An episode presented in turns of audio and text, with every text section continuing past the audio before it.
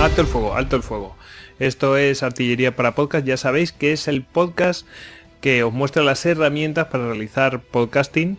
Eh, si lo estáis realizando, pues eh, a ver si descubrís algo nuevo y si no, pues para empezar, pues para que no os pilléis los dedos como me los he pillado yo muchísimas veces.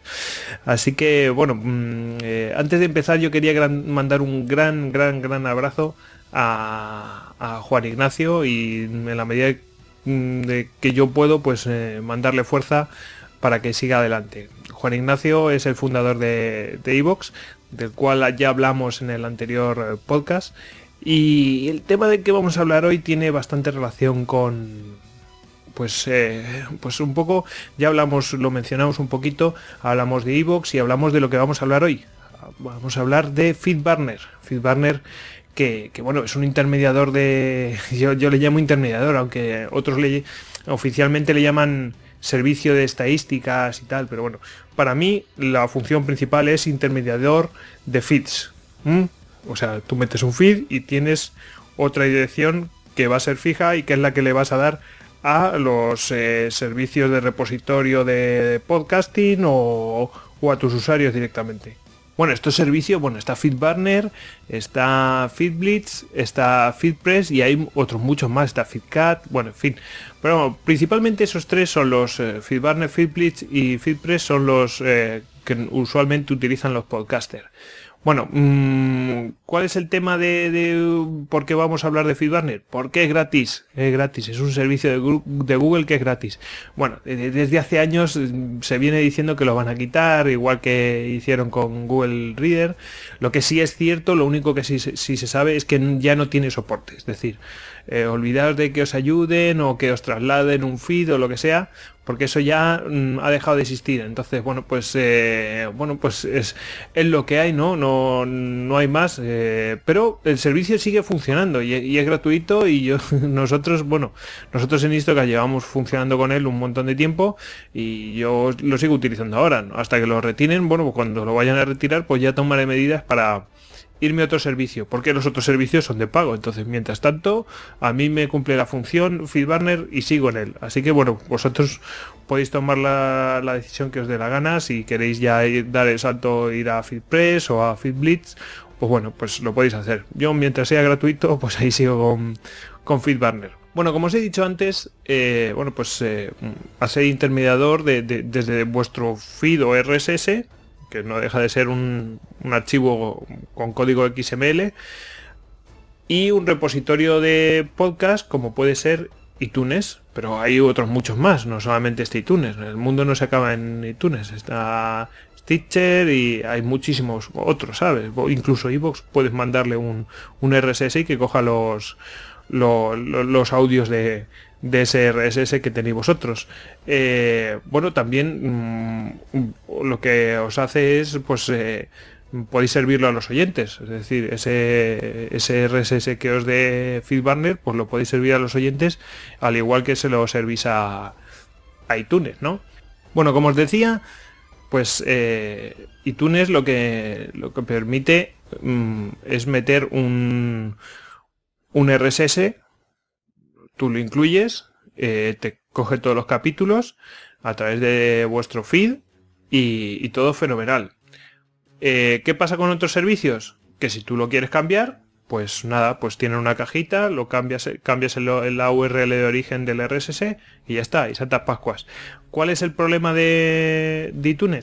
Que eso no está habilitado. Es decir, los señores de Apple pues bueno, pues en ese sentido siguen en la edad de piedra y entonces tienes que hacer el cambio vía meter una etiqueta en el código que viene, o sea, del código XML de vuestro RSS.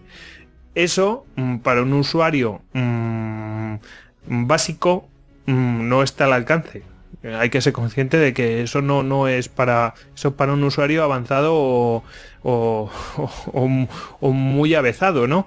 Mm, y incluso aunque sea avanzado o avezado, mm, a veces no hay posibilidad de cambiar ese código, como es el caso de iVox. iVox te genera un feed automáticamente y tú no tienes dominio de ese feed, es decir, no tienes dominio del código XML. Ahí te van apareciendo los capítulos, pero tú no puedes incluir una etiqueta.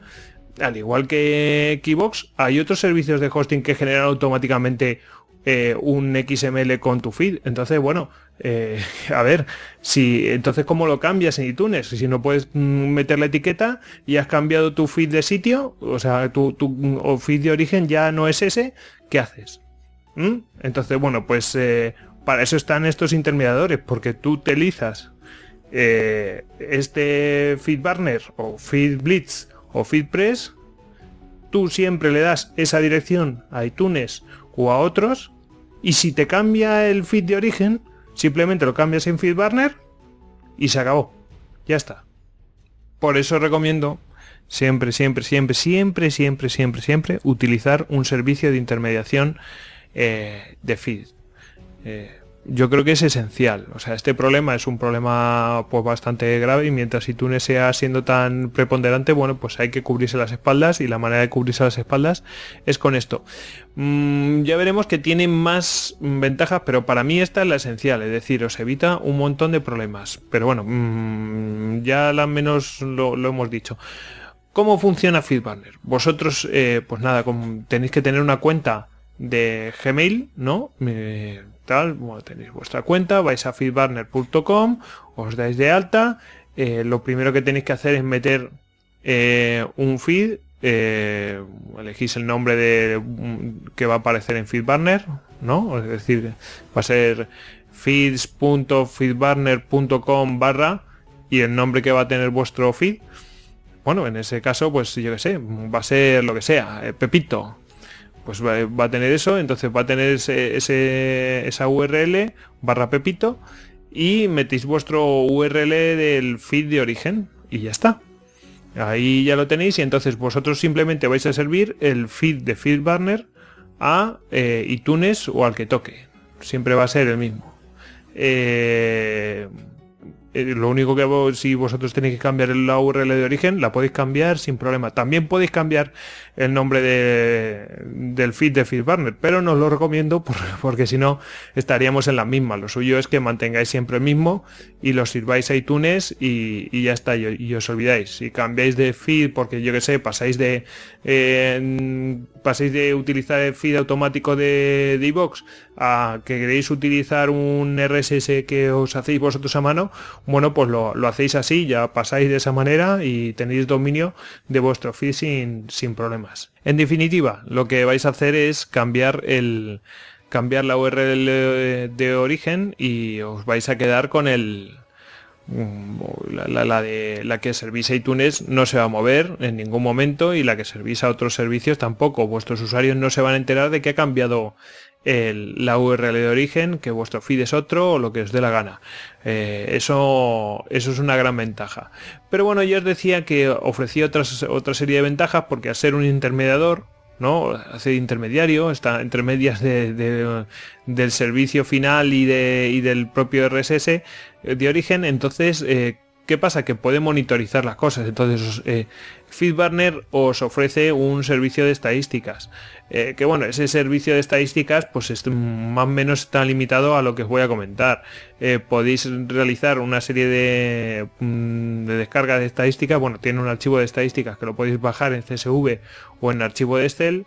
Y lo que os va a llevar es eh, las estadísticas globales de todos vuestros capítulos, todos juntos, la descarga global eh, y otras estadísticas de hits, bueno, otra serie de estadísticas, pero mm, siempre por día y en términos globales. Si queréis saberlas por capítulo, eh, no, no son descargables, se pueden visualizar y tal, y siempre os recomendaré para hacer esto, para poderlo visualizar, que el nombre del archivo MP3 pues sea reconocible, no vale un código así raro. No, tiene que tener un nombre reconocible para que identifiquéis un mm, qué es lo que se descarga o qué es lo que tiene hits, e, etcétera, clics o lo que os dé la gana, pero bien, eh, tiene que ser reconocible, tiene que ser un servicio reconocible. Es decir, eh, se, te pone un código y si el archivo es reconocible por su nombre, pues entonces lo podéis identificar, si no, si no complicado, sí, sí. También provee la, posibilidad de poner eh, una serie de etiquetas que, que, bueno, son interesantes, sobre todo cuando no tenéis un dominio del propio RSS y os genera un XML pues mm, automático. Hay una serie de... Normalmente todos ya vienen implementados, optimizados y tal, pero bueno, mm, FeedBurner ya os lo ofrece de mm, si queréis que, que tenga eh, etiquetas de iTunes, bueno, pues eh, ahí te, te muestra un, como un formulario en el cual pues, tú vas a ponerle la información esencial que requiere iTunes y con las etiquetas ya te va a incluir en el feed las etiquetas de iTunes, etcétera. ¿eh? Y aparte de esto, bueno, pues eh, os ofrece también la, la posibilidad, hay muchas más herramientas, ¿eh? pero pero mm, lo que os ofrece también principal que yo destaco es que ese feed que, que, vais a tener que si lo visualizáis es un, un, código puro y duro de XML y que es muy frío y totalmente unfriendly, pues vais a poder tener la posibilidad de darle una opción que os lo va a visualizar como una página web. Entonces cuando alguien ponga eso en un navegador, le va a aparecer una lista de, de capítulos, pero mm, pero bien, ¿sabes? O sea, que no, que una cosa que es mucho más amigable y puede interactuar con ellos. Eh, es simplemente a, efectos de, de navegador. Es decir, que si tú ese mismo código lo metes en un podcatcher, te va a funcionar. Eh, si lo metes en iTunes, te va a funcionar. No hay ningún problema. Es simplemente efectos de navegador. En definitiva, se trata de una herramienta que a mi modo de ver, a mi modo de ver, es imprescindible. Eh, un, no sé si FeedBurner, pero por lo menos un, inter, un, pues eso, un intermediador de feeds para mí es esencial, tenéis que tenerla. Para mí FeedBurner es mi, preferencia porque es gratuita y, yo creo que todo podcaster debería utilizar eh, eh, una herramienta de estas para no pillarse los dedos. Incluso hay alguna posibilidad pues de incluso de personalizar la dirección del nuevo feed y todo esto. O sea que, eh, de verdad, animaros, aunque parezca que es otro paso más y otra complicación, de verdad, os va a evitar un montonazo de problemas utilizar un intermediador de estos de, feed y además vais a poder monitorizar qué tipo de interactuación hay con los oyentes eh, y ver qué es que no sé pues eh, cómo van funcionando los capítulos. Ya sabéis que las estadísticas a mí me gustan mucho. En fin. Bueno pues eh, animaos a utilizar FeedBurner y también os animo por supuesto a, que nos sigáis este podcast tanto en iVoox como en iTunes como en eh, pues eso en YouTube que podéis ver el, este mismo podcast en vídeo. Y si queréis preguntarme algo ya sabéis que podéis eh, buscarme en Twitter arroba gojix barra bajas al duero. Y ya sabéis que este podcast lo podéis encontrar en artilleriapodcast.com así que nada y ya me despido y que prosiga el fuego